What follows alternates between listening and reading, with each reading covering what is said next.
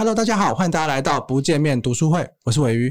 那我今天要介绍的这本书呢，跟介绍这位作者呢，其实我自己读完他的书，我非常的心有戚戚焉，应该跟我创业这三年来的心情还蛮多蛮像的。这本书就叫做《成为一趴的创业者》，那它的副标题是“贝克街王凡杰如何以二十万创造五千万的业绩”。哇，听起来是非常的厉害，感觉是一个 商业天才等级的一个概念。那我们今天会想跟他聊，就是当然有书中很多他关于怎么样创业跟怎么样做产品的这个品牌。那我觉得，我相信大家呢，可能听过这个贝克街的巧克力蛋糕，它有非常好吃的蛋糕之外，它还有很多行销上的关于品牌故事啊，还有它整体的设定。我觉得这东西都是非常的值得。你今天是想要创一个品牌，或者是你已经创了品牌，你可能有很好的产品，但是你不知道怎么行销，不知道怎么定位的话，你非常值得看那本书。跟今天的内容呢，大概会聊到这些的。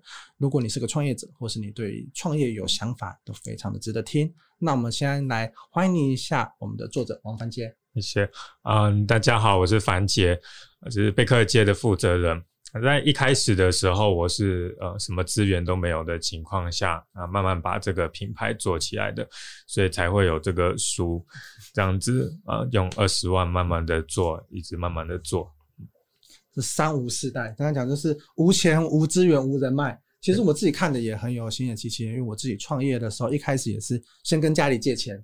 然后两个人几台电脑就开始就开始 run 了，嗯，对，然后做到现在第三年，有 已经自己的办公室，然后也有一些员工，然后在看的过程中就会很有心有戚戚焉，是就会觉得就是一个，我觉得过程都蛮战战兢兢的，就是外表看起来就会觉得哇，你们好像今年又出了什么产品，又有什么哇，又什么业绩又怎么样，可是过程的每一个决定会觉得说哇，我会不会一下就把钱烧光了？我会 不会就是诶下个月发不出薪水？我这个决定，我广告费要下那么多吗？或者是我这个形象活动要这样做吗？我觉得里面有很多非常多的挣扎，是我觉得是很你很实际的想法。嗯，对，光租店面呐、啊，或者是行销，你要不要找一开始就找行销公司，还是你要自己做自己学？对，你自己经历这个过程，你是在什么样的状态下你会想要记录这一切，跟想要出这本书呢？嗯，那时候后来一直经营到一段的程度，有一些成绩之后，呃，就有人建议我说可以把这些写一些文章，所以我就开始陆续的写。那写了之后，我发现对很多人有帮助，因为可以让他们避开一些创业上面的地雷嘛。那我觉得非常的有意义啊，因为他避开这个地雷，可能等于就像是救了一个家庭一样，不会家破人亡。那后来就是出版社也找我。对，我就想说，嗯，那刚好就把这些文章都出一本书好了。嗯，啊，我自己是有订你的电子报，所以我就看到，我觉得你还蛮有趣的是，因为电子报会用很多案例跟故事。嗯，这个是你自己摸索出来的写法吗？嗯，因为我以前就很喜欢看小说故事，那我在呃学生时期有写过故事。那另一方面，我也觉得如果不是用故事来讲的话，很容易无聊。那所以我就会把它们结合在一起。嗯，那你自己是从什么时候开始经营，决定说要开始创业的？你创业之前是做什么？创业之前是嗯，在读大学。这只是一毕业就决定要创业，对？哎，我大学只读一年。要不要跟大家分享这个故事？嗯，我大学的话，我是在一间。呃，有补助的学校在国外，可是因为它有补助，所以等于学费非常的便宜。嗯、呃，但是因为它补助的关系，它就会要求我需要在三年之内把课业完成嘛。因为补助三年可以比较省，才不用补助我四年。嗯，然后我还要在那边工作之类的。那呃，但是我读了读了几个月之后，我觉得虽然我可以跟上那个。成绩跟学业，可是每一次考完试我都忘光光了。我觉得再这样子读下去有点，嗯，没有什么意义，就是拿一个文凭。那回台湾之后，嗯，薪水也不会有多高。特别是有次我印象深刻，是在课堂上有呃在上那个统计学的课吧，然后呢旁边一个老外美国人就问我说：“我听得懂老师在讲什么吗？” 我就说我听不懂啊，我就问他说：“那那你听得懂吗？”他就说他也听不懂，他说连你这个老外都听不懂，那更何况是我。嗯，对后来我就想说，还是要想另外的路。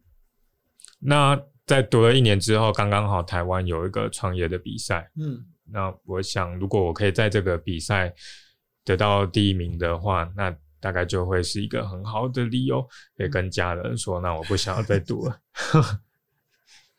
对，呃，这个故事我在我看里面有写到，其实你创业比赛你是有拿到冠军，嗯，对，那你为什么没有？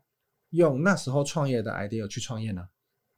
嗯，也算是用了一半。嗯，不不会去用的最大原因是因为那个概念在真正实行的时候有碰到很多的问题跟困难，嗯、所以这也给了我一个很大的一个启发。不管再好的企划书，执行的时候一定都会有很多问题，所以绝对不要砸太多钱在一个企划上面。嗯 所以做哦，我很想说那时候你是用一个格子蛋糕，还是拼图蛋糕？呃，拼图。对，那你为什么会选蛋糕这个题目？是你自己很喜欢吃呢，还是你有这方面的手艺？嗯，主要是我很喜欢吃。嗯，对，那时候以前在餐厅工作，但是因为他们的餐点很难吃，他们有公餐嘛，嗯、那我就变成每一餐都吃蛋糕，就觉得蛋糕不错。可是从吃到会做，它也有个 gap 嘛，对不对？这个你是怎么去弥、嗯、怎么去弥补它？而且你看现在还蛋糕啊，做成你主要的产品，这感觉上是你有一个拜师学艺的过程嘛。刚开始的话，我就只有学一款巧克力蛋糕而已，然后花了大概快半年的时间把它调整那个味道，所以一开始创业。那其实我就只会做一款蛋糕，所以一开始有一个产品不是不是故意的，对就是只会做那一款。对，那那款哇，做了做了做做了多久？到现在还有在卖。哦，等于是你一开始哦只会这一款，但是它也成为一个非常畅销的一个产品。对，我觉得这个，我觉得我我自己读到这边的时候，我就觉得说这个故事还蛮怎么讲？激励人心的，因为啊，假设我我身边的朋友很多哦，他可能有一个理想的创业，他想要去做，可是他就会觉得说，哇啊，假设假设他想要做个 app 好了，他就说我又不会写程式，可是我要请一个工程师哦，又很贵，那我我就变得说啊，我又没有那么多钱，那我就不知道该怎么办。可是我觉得以你的例子非常好，就是好，我就我就先去学，我学了我就先做，对，那他们虽然说一开始做可能就是。也也没有啦，因为你一开始做，感觉就做一个长销产品，也蛮厉害的，对。但就是一开始做，虽然说好像只有基础的东西，可是这东西它就是可以成为一个你的起点，你至少先开始，才不会就是一直想，然后什么东西都什么都都不做。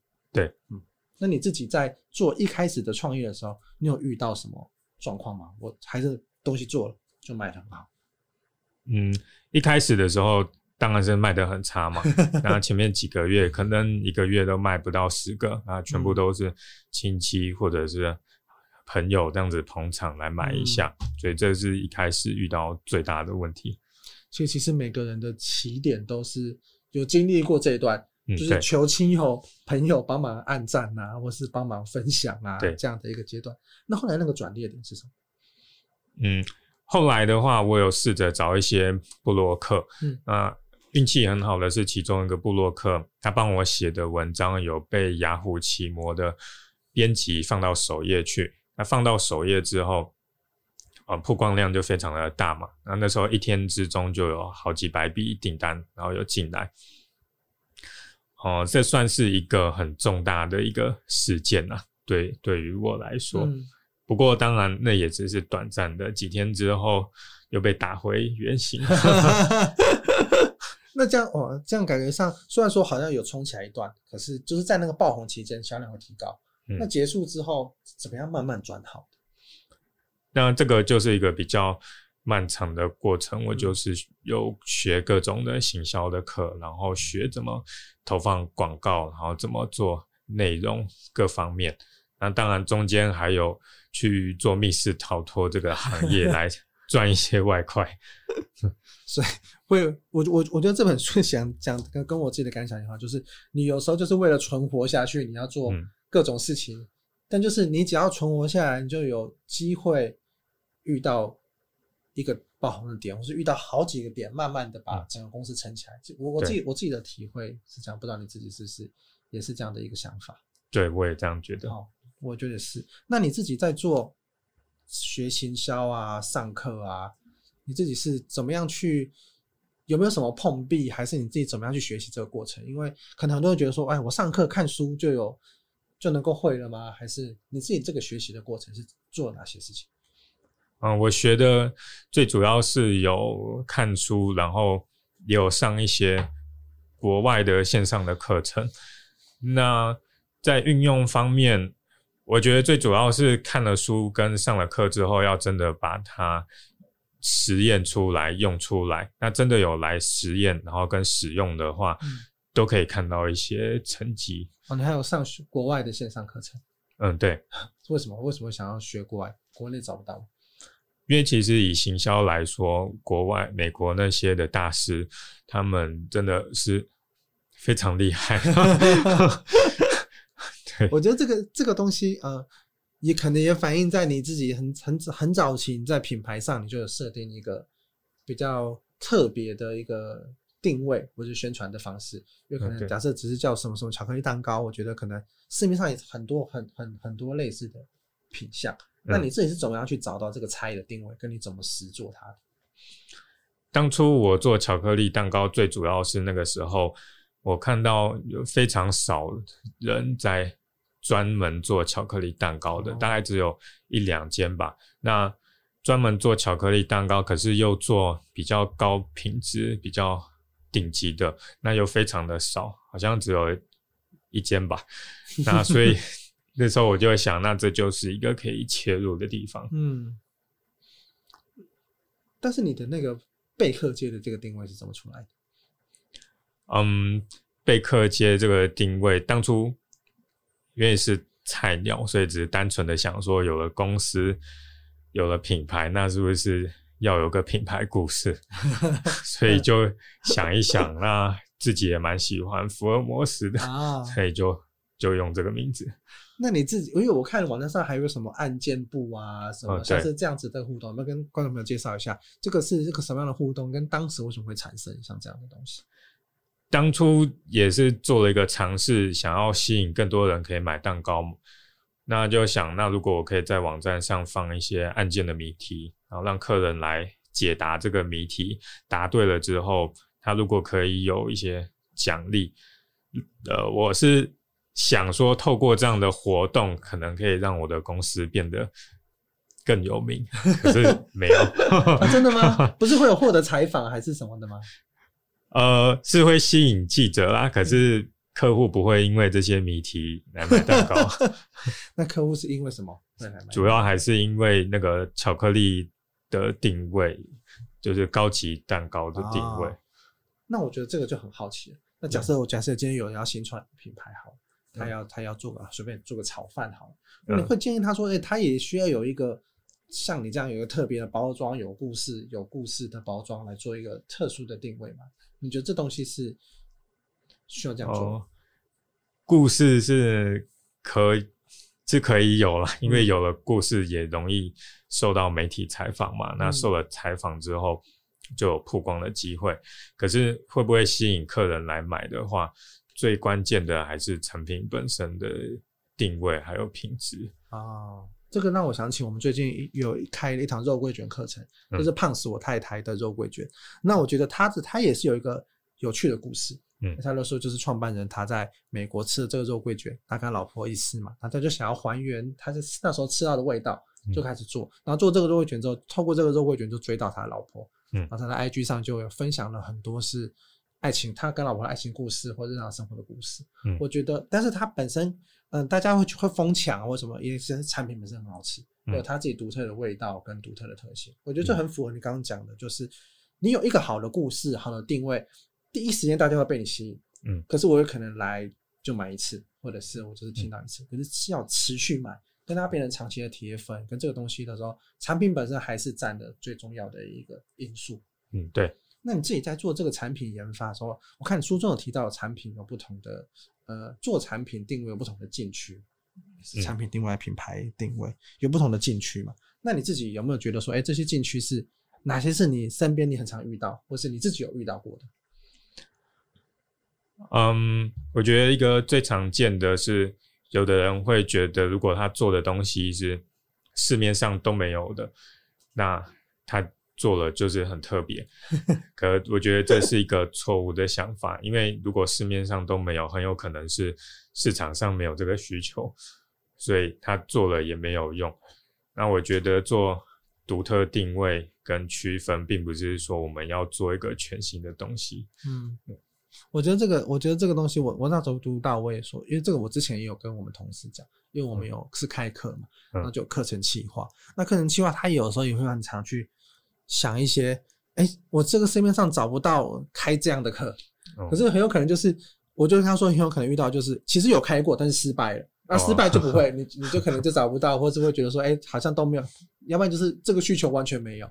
所以根本根本不会有人想要想要购买这样的东西，所以我觉得这个东西跟你刚刚的想法也是蛮契合，就是说啊，我一定要找一个从来没有人碰过的东西，那很有可能就是非常容易失败，或者就是失败了，一直就是销声匿迹，你根本不知道，所以你找不到。对，那你自己有遇到，你自己在产品研发上面，你也你也有曾经有遇到过这个事情吗？还是你身边有这样的事？嗯，我自己产品研发是。没有，因为我一开始的时候就有照着定位的方法在设定，嗯、但是我的朋友我认识的里面有，他是做嗯类似衣服吧，可是它的定位是定位在非常环保的材质，嗯，但是价格又会比较贵，因为是很环保的材质，嗯，但是我们买衣服。最主要不会因为它很环保，所以去买它嘛。对，这个回到刚刚前面讲，就是那个可能是第一个吸引的点，可是实际上你想说，好像我是想要穿好看的，我是想我想要穿保暖，对，环保好像不是我选衣服这个诉求，对，就会容易在这个定位上卡关，或是自己觉得很厉害，但是卖出去消费者哎无感。嗯，对，没错，就是很容很容易很容易遇到这个这个这个状况哎。对，那我看里面还有讲一个，就是好像一开始上来就想要做市场第一，或者是做最强的这种子品牌啊。那为什么会为什么会有大家为什么会有会有这样的误区啊？跟担心，嗯，就是一个妄想，也也不是说是一个妄想，应该是说第一算是当然是我们最后的一个目标，可是我们一开始应该要先专心把我们自己的产品。把它好好的做好。那一开始就做第一会遇到什么问题？一开始就做第一，最大的问题是你可能会想要什么东西都像第一名那样子，但是就会变成投入太多的钱，但是又不会有那样子的成果。哦，对耶，因为他的因为他的那样子的累积可能是经年累月来的，他就需要时间的，不一定都不一定是资金的投入就可以有。相等的回应嘛，对，而且他有可能他有他有他的资源是你看不到的，对对，我觉得这个东西也是我之前在跟朋友聊创业的时候，也很有会觉得说，哎、欸，好像某某衣服他们呃他们家的衣服好像都做的做做的蛮好的，而且都可以拿到很便宜。后来发现，哎、欸，他们他可能他的亲戚是代工厂，或者是、哦、对对，他可以用比较低廉的成本就可以做那么大量的生产。可是假假设我们没有这个资源，我们要做到同样程度，可能花的是要两三倍的对资金。对，我觉得很容易就会模，有时候模仿对手，或是看着对手做事，很容易会发生对这种事情。嗯，对。那你自己是怎么样慢慢的去找到自己的定位，跟去就是在产品的研发上面？因为我相信你刚回答想说，你产品这件事情是你最重要的一个一个点嘛。嗯。那你自己在做产品研发上面的时候，你有没有是哪些秘诀，或是你都是朝什么样的方向在做？嗯，在研发产品的时候。因为我自己有想，后来研究了，我觉得要做出可以让客人吃了觉得很惊艳，它是有一个呃城市在一个，啊、主要是会让人惊艳的关键就是不熟悉，嗯，因为这个味道是他不熟悉的，所以他才会有惊艳的感觉。所以后来我在研发产品的时候，我会喜欢用一些特殊的食材。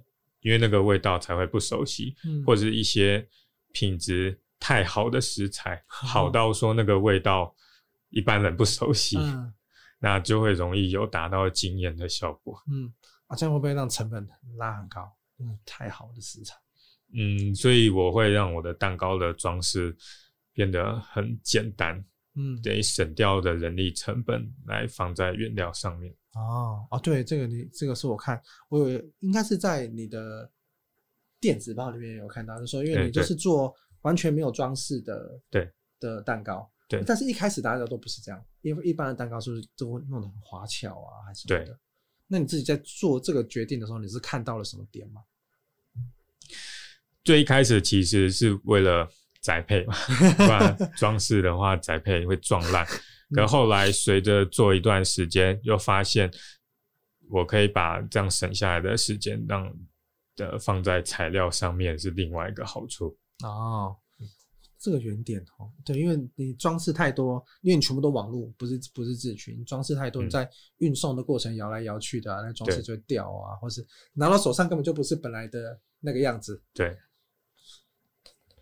在写这本书的过程呢、啊，我相信你也可能回忆了很多你过去创业的一些一些经历。嗯，像我看你里面有写到一些提醒啊，我就对一些新创业者的，或是 新创业者，就是你想要创业的人的一些提醒，就像是可能创业一开始不要找朋友啊，或像是什么这样子这种提醒，你自己是有遇到切身之痛吗？还是你的团队里面是有你的亲戚朋友啊比较相关的人吗？你怎么样去做这样子的？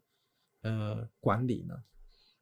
嗯，主要是以合伙人来说，因为我自己也有遇过嘛，我身边的人也遇过，所以最大的问题是，很多人当朋友是可以互相玩乐的，可是一起做事的时候就不行。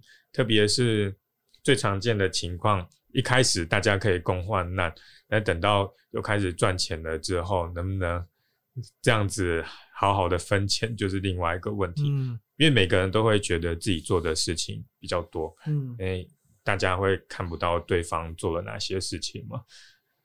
呃，另外还有实力不一样也是个问题。如果一个人实力比较高，另一个人实力比较低，那沟通方面就很难有共识。嗯，而且我觉得创业它就是一个有点像结婚，你就是高度的要互动，有非常多的你需要去。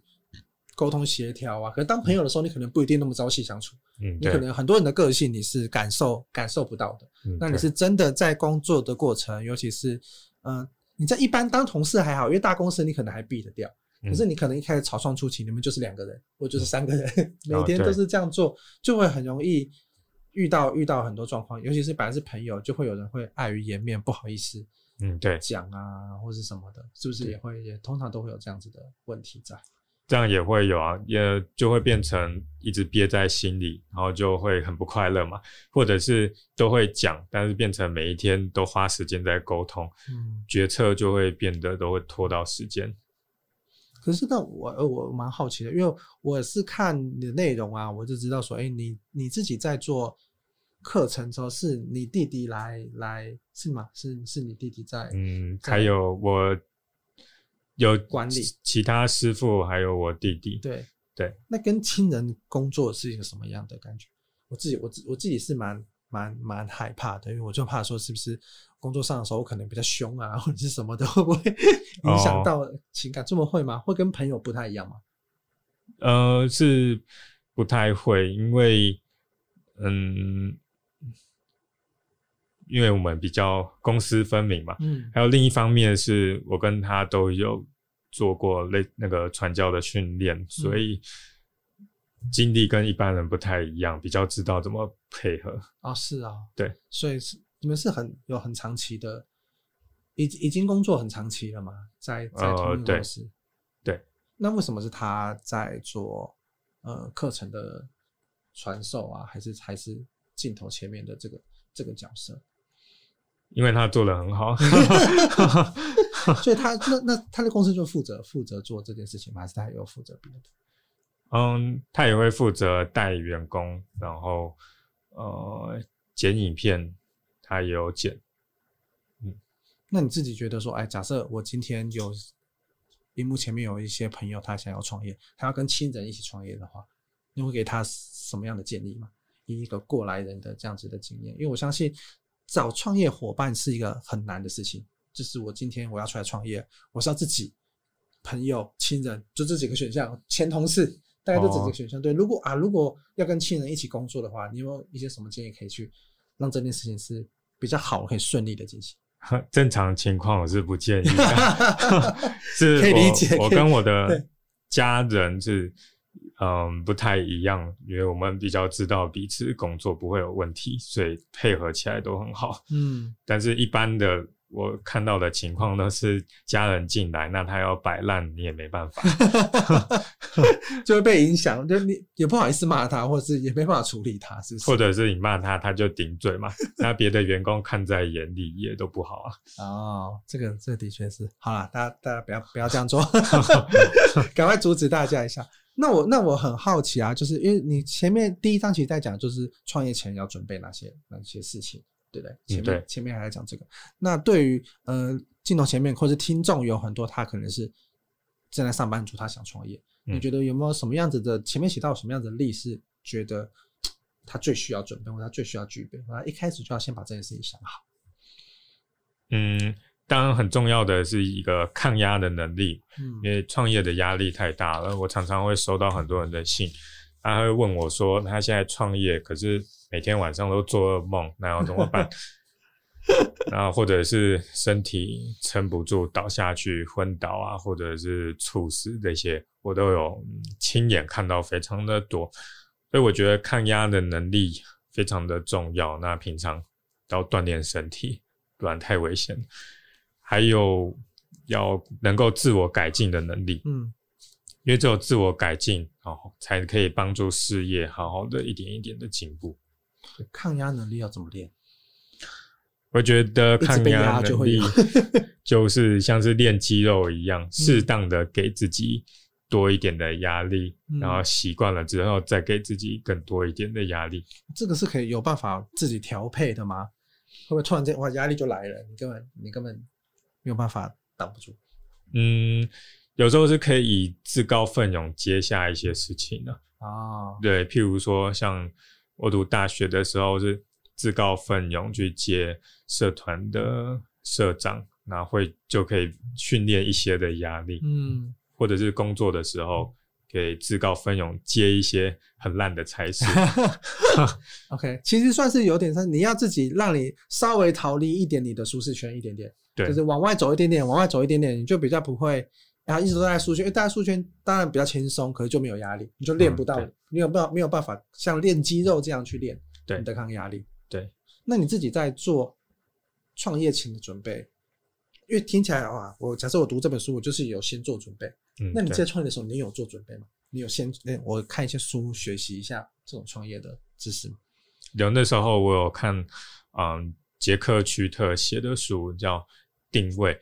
那本书已经很久了，应该有二三十年了吧。非常经典的一一本书。对，然后那本书对我帮助很大，所以我贝克街一开始会有一个比较好的定位，是因为我有先看这本书。对，所以你就是那时候我就打定了要创业，所以就开始去搜寻相关的内容来看嘛。嗯，对。那你自己在创业的，你有想过？会这么累吗？或者是你有想过哇，当老板压力这么大？嗯，是有先设想过啦。那当然，就中间也是会有非常多的挫折，对。但是累是我觉得还可以接受。嗯，呃，最主要是一开始的尊严吧，要被践踏在地上。怎么说？怎么说？也譬如说，如果找原料商嘛。对，那可能原料商就会看我们太小，然后就不愿不愿意跟我们谈，连谈都不谈，类似这样子的。因为像我呃，像我自己，我觉得我创业三年心境的转变，像我第一年就会觉得，哎，第一年就是两三个人而已，我就会觉得，哎，创业好像就蛮有趣的嘛，就很像是开个工作室啊，或是大家一起去。哦、第一年就因为有压力那么大，然后员工越来越多，到第二、第三年之后就会觉得啊，有员工之后的。开公司的人生不太一样，就 你就会有那个责任在，你就是没有觉得说，哎、欸，反正两三个人，我们今年今年这个月要赚少一点，我们就少拿一点，就就结束了。可是、哦、现在没办法，你不能跟员工说，哎、欸，那帮你少拿一点，不可能。对，就是你变成是，你都有固定支出的时候，哇，我觉得那个压力真的是跟一开始不太一样。嗯，对。那你自己会怎么样去让大家跟、欸、跟大家说，你要怎么样去扩大你的公司嘛？是有哇有机会就大笔投入呢，还是分阶段？你你自己会比较建议什么样子的做法？嗯，我一定是建议想一次扩大一点点就好，因为像我自己的工作室，在创业这几年里来，我已经换了六七个地方了，因为我都是每次要换到一个地方是换大一点点的，我不会一次就突然就换到非常大的地方，嗯、然后等到有赚了再换到下一个，再慢慢的换。对，我觉得我自己为为什么我说读这本书《心有戚戚》，就是我觉得跟我的历程也有点像。像我们最近也要搬家了，嗯、就是、哦、对我们是，我现在创业三年，就是每一年都搬一次。哦，那我一样。对，因为就是你，你也不敢租太大的。对。那可能当然生意还不错，然后导致扩编，扩编就做不下。像我现在就是我，我连外面我都没有地方做，就是都是都都都给都给员工做。那做不下，你想说好换，你又不敢一次换很大。你就觉得说，靠那个租金压力，或是装潢的压力，对，放在那边，我这个钱要是到时候生意不好，我还是得要付。这个就固定成本尽量降低。对，对，我觉得这个是在呃，如如果你对想你有想创业，你有想要做的事情的话，我觉得这件事情是很重要，因为可能大家会一开始说，哦，我一定要有一个漂亮的办公室，我一定要有、嗯、哇什么厉害的电脑啊，厉害的桌椅啊，嗯、对什么的。可是其实那些东西在你还没有赚钱的时候，那哦那都是很大的压力。你自你自己经历的这个过程有有那种压力，让你睡不着觉啊，或者是没有办法没有办法平复的的的状况，或是或是员工离职啊，让你啊觉得很痛苦啊，也有这种经历吗？呃，睡不着觉这还好，我我比较我比较可以，就算压力很大，我还是可以睡。所以我觉得这个体质也很重要，呃、对，要不然就是一直会被自己压垮。应该是说压力很大，那我可能会更好睡 啊，是啊，对，因为就觉得很累，心力交瘁，那就睡觉。那你有那哦，那你有遇到让你很沮丧的状况吗？除了刚刚一开始被原料商践踏之外，有没有对内的管理？呃，对内的话也还好，因为刚开始的话不会请人，所以会请到一些很烂的人嘛。还有面试的时候也不懂怎么面试，那时候看履历，然后。对方可能会写说他当过店长，那时候我就会很兴奋嘛，说哇，有一个当过店长的人来面试，然后结果后来通过面试之后，他就放鸽子，就没来上班，类似这样子的。但是很快之后我就知道怎么挑人了。现在讲起来都是笑笑的。哦，对啊，当时真的是就觉得哇，怎么会遇到怎么会遇到这种事情？哦，那面试有没有什么有没有什么小技巧？嗯，面试的话。呃，我个人是不会建议说只靠面试就决定这个适不适合。嗯，那我们自己是还会有一个三天的一个工作的时间。那个劳基法叫什么？它有个名字我忘记了，嗯、可是是要复试还是什么的，嗯、然后是要付钱付薪水的。啊、OK，可是这样子透过一起工作，它的一些动作背后表达的含义。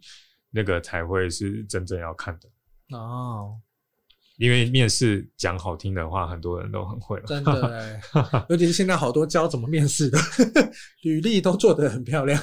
对啊，然后面试题目都准备跟拆解的很好，可实际上进来运作，真的又又又是另外一回事。对，那你自己在我我刚最早听你讲的时候，你说哇，一开始虽然卖了十条、二十条，卖的很不好。但后来就学习了很多网络行销的经验嘛，嗯，对，在广告投放啊或者什么的，感觉上也是蛮有策略。因为你单纯做网络的，应该广告投放这件事情是一个很大的成本，跟你想要做，可能花很多时间学习。那你一开始就有找人来帮你吗？还是你都是自己投？因为很多其实自己投就会花很多学费在这上面，是不是？一开始的话，我是先自己学，学着怎么投。那因为那时候运气很好嘛，在二零。一三一四的时候，广告费很便宜，还有个广告红利，对，投了就赚到钱了。不过也只有维持一两年，一下下而已就过。那中间也有想说，那是不是找行销公司呃来投看看，可以效果更好？可后来试了之后，发现还是自己做会比较好。好，为什么行销公司哪里得罪你？我偷偷抱怨他们一下。没有那个，当然我要先讲，行销公司也是有很厉害的，只是我碰到的呃少数几间，他们可能因为同样一个专员需要负责很多不同公司的账户嘛，那当然他当然不可能说每天都尽心尽力的一直在帮你看着这个账户的表现，然后做一些调整之类的。嗯、所以我觉得说啊，自己自己自己看自己控自己调，可以比较完善一点点。嗯，对。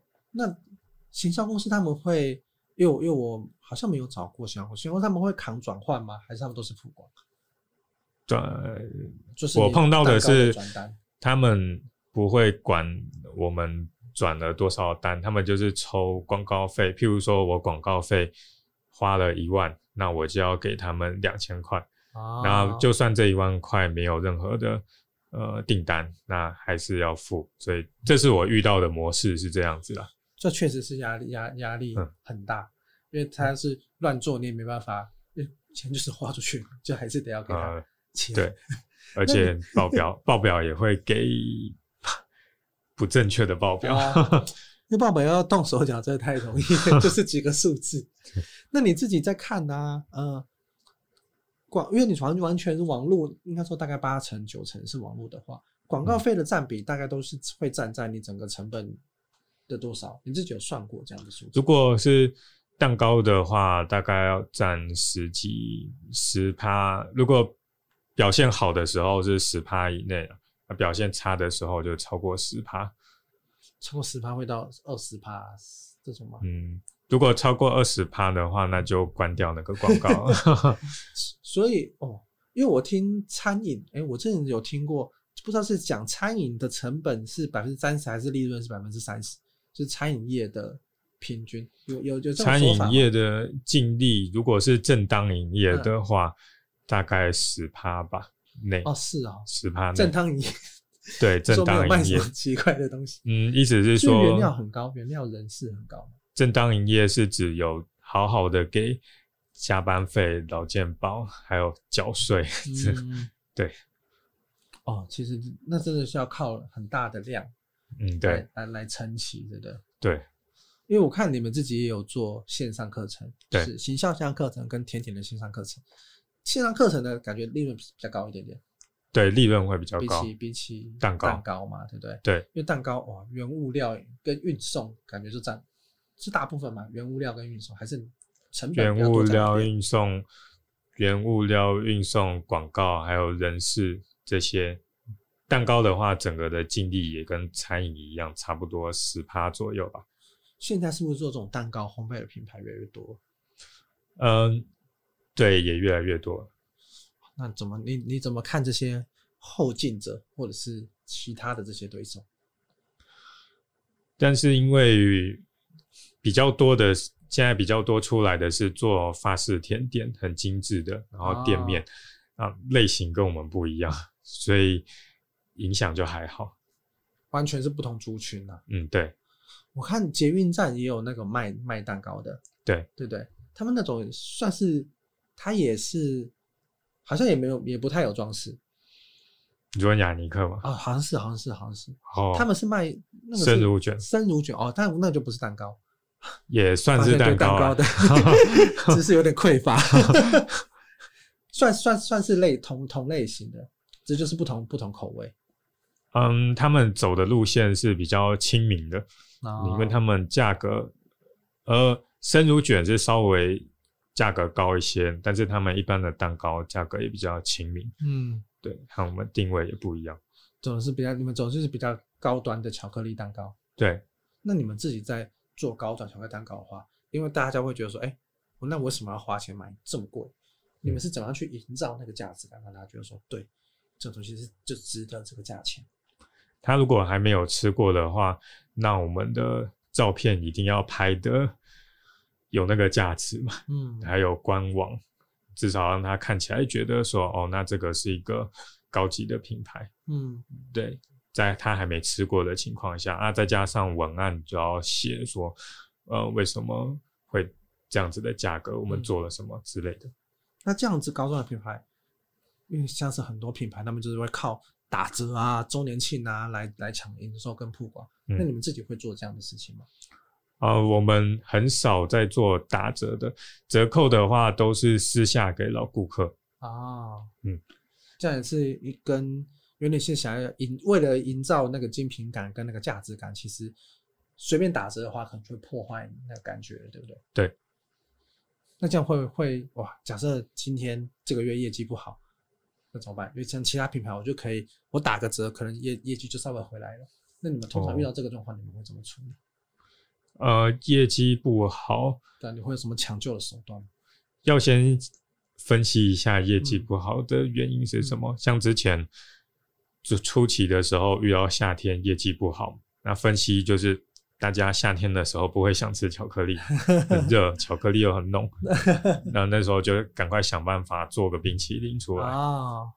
所以其实这对于顾客的了解是重要的，比起我直接就是啊，我就先下杀，我就是赶快先折价这件事情来看的话，你要先了解到底遇到的是什么问题，对，从这个问题去对症下药。对，那你们会怎么分析？你们会去看数据呢，还是你们就是去，因为你们比较没有接触到顾客？因为是网络嘛，嗯、你们会怎么去做这样的分析？呃，但我们也会从数据上面去分析。然后另外一方面，我们蛋糕卖出去之后，我们会有寄 email 的问卷。最早期是打电话了，那个量还很少的时候，哦、后来就是用寄问卷的方式来问。然后问卷也会，他们有给我们产品的那个评价跟评分嘛，嗯，那我们就会分析每个产品的分数是多少。对，算真的是很很认真的在做这样子对顾客的了解，哦、对资料的收集，对，呃，怎么样去改进自己的品牌？就刚才讲，改进的能力很重要，嗯，对，不断的去进化，要不然的话，你同一款产品就会很容易被其他，因为现在因为现在说实在的，创业的成本跟呃机会跟知识也比较多，所以很容易就会想说、嗯、啊，那我来做一个品牌尝试看看。对，就会有非常非常多大家想说，那我去尝鲜好，我去尝鲜好，怎么样去养成铁粉？我觉得这个东西也是接下来每一个品牌它会遇到的课题。对对，要不然你都是只是要吃那些尝鲜的客人的话，你就会很容易被其他更新的品牌给打败。嗯，对。那像你们做了这么多年，你们怎么样去累积这些铁粉？嗯，最主要是我们每一次推新产品的时候。会花非常多的呃心思跟心血去研究，然后去测试，真的做到很好之后，才会推给我们的老顾客，让他们满意。嗯，对，这是培养的最重要的方法。就是最终还是回到他对你这个口味跟品牌的信心。对，就是我相信你不是嗯随便就推个产品给我，你每次推出来都是有经过。你们的品牌的审核啊，团队的审核啊，这样子推出这个东西是，我也我也觉得我口味会喜欢的，我真的会喜欢的东西。对，通过一次一次这样信心的累积，去建立铁粉跟你们之间的关系。嗯嗯，嗯，我觉得今天呃，从我们大家刚刚聊到现在啊，我相信大家对于呃贝壳街这个品牌，跟对于王凡杰他自己的对于一些创业跟一些品牌的想法，我相信。已经表达的蛮清楚的。那我觉得，如果你是这样想要在创业之前，或是你现在正在刚初创的话，我觉得这本书它都给你一个，我觉得你刚听到就是一个很实在，然后我觉得会对于各个事情都会思考的比较清楚，就就就去做。如果你希望得到这些比较，我觉得是很落地的一本创业的书，而且是又是很。比较多台湾经验的，因为像我们看到，因为像其实我读很多呃中国的商业的书，那很多都是中国的经验，它几乎是没有办法，很很多你很难复制过来。对，所以我觉得这本书它也给了非常多像是这样子很在地、很台湾的这样子的一个内容。嗯，那我们最后还有什么想要跟读者说？你在写这本书，你希望他从中可以获得什么？嗯，当然，如果你能够因为这本书避开一些地雷的话。或者是发现自己还是不要走创业这条路的话，那我我也会很高兴，算是帮到了一些人。对，对，其实放弃也是一种选择，对，就是你不要硬走，结果赔赔了一堆钱，然后才在那边后悔。对对，好，那我们今天就谢谢各位的读者，然后还有谢谢凡杰今天来到我们的节目。谢谢。那如果你喜欢我们不见面读书会呢，也欢迎订阅我们的 YouTube 频道，还有我们的 Spotify 跟 Apple Podcasts 上面都可以找到我们。好，感谢大家，不见面读书会到这边告一个段落，拜拜。好，谢谢。